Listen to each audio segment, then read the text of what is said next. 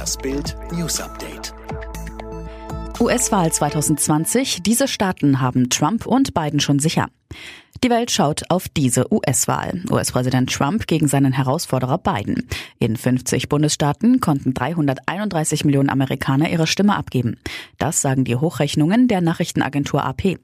Trump gewinnt in Indiana, Oklahoma, Kentucky, West Virginia, Tennessee, Alabama, Mississippi, South Carolina, Arkansas, Nebraska, Wyoming, South Dakota, North Dakota und Louisiana. Biden gewinnt in Vermont, Rhode Island, Connecticut, Virginia, Delaware, Maryland, Massachusetts, New Jersey, Illinois, die Bundeshauptstadt Washington DC, New York, New Mexico und Colorado. Er trickste die Sicherheitsbehörden aus, das ist der ISIS-Killer von Wien. Er ermordete vier Menschen, hatte seine Bluttaten zuvor auf Instagram angekündigt. Der 20-Jährige ist der eiskalte Attentäter von Wien, der bereits wegen Mitgliedschaft in einer Terrorgruppe verurteilt worden war. Er war gebürtiger Wiener mit nordmazedonischer und österreichischer Staatsbürgerschaft.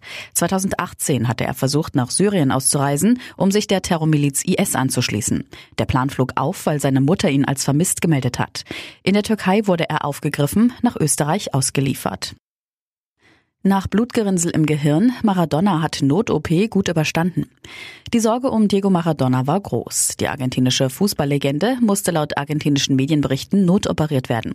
Grund ein Blutgerinnsel im Gehirn.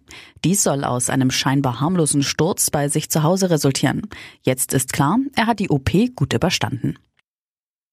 Studie zeigt Gruppen von Beschwerden, das sind die sieben Corona-Symptome. Bei einer Coronavirus-Infektion mit mildem Verlauf gibt es offenbar mindestens sieben unterschiedliche Verlaufsformen. Leichte Erkältung bis zu Magen-Darm-Problemen.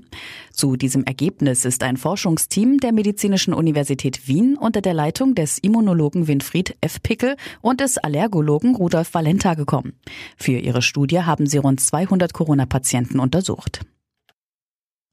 The Masked Singer, das Alpaka-Geheimnis ist gelüftet. Ihre kleinen Füße haben sie verraten. The Masked Singer auf Pro7 sorgte am Dienstagabend wieder für rätselnde Zuschauer und auch für einige Überraschungen. Am Ende tauchte dann doch wirklich Moderatorin Sylvie Mais unter der Maske auf und sorgte für einen jubelnden Bülent Ceylan. Wie geil ist das denn? Ich habe dich an deinem Akzent und deinen Füßen erkannt.